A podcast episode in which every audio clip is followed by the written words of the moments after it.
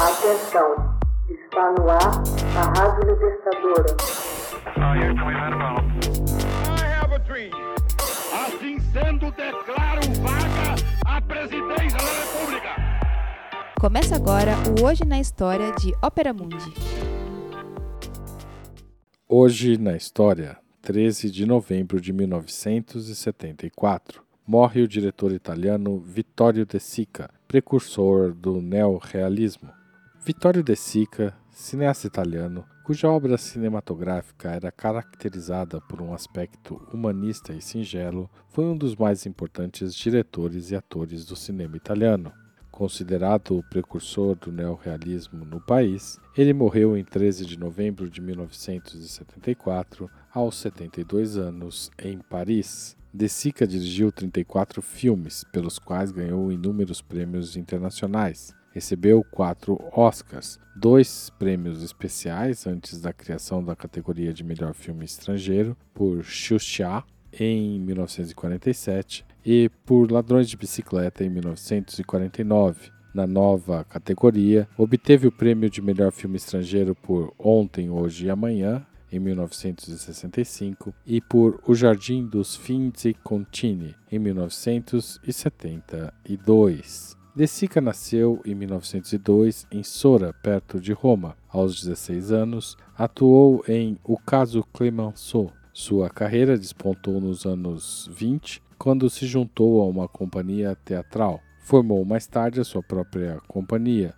coestrelando e produzindo peças com sua primeira mulher, Giuditta Rissoni. Ao mesmo tempo, conquistou fama como galã em filmes italianos, tornando-se imensamente popular para a plateia feminina.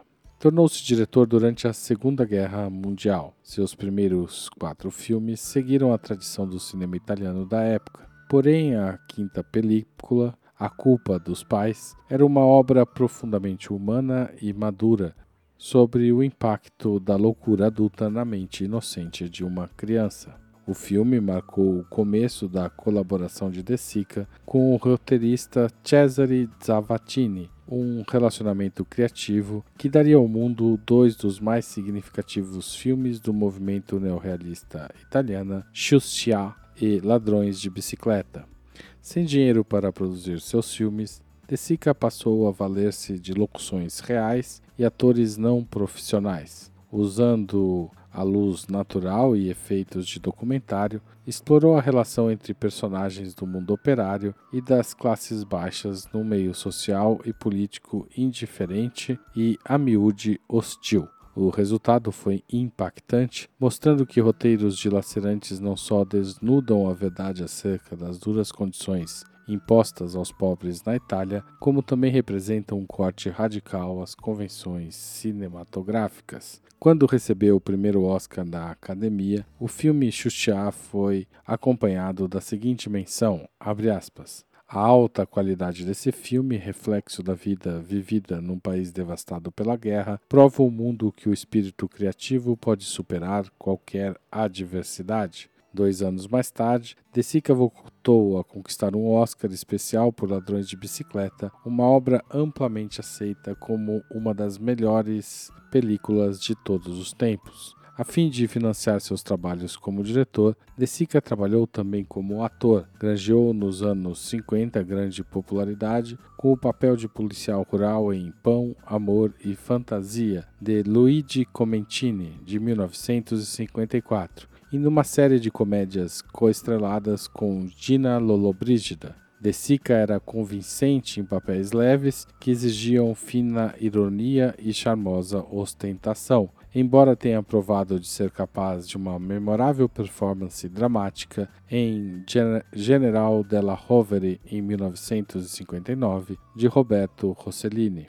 A parceria seguinte de De Sica e Zavattini foi a fantasia satírica Milagre em Milão de 1950, que oscilava entre o otimismo e o desespero em seu tratamento alegórico da situação difícil do pobre numa sociedade industrial.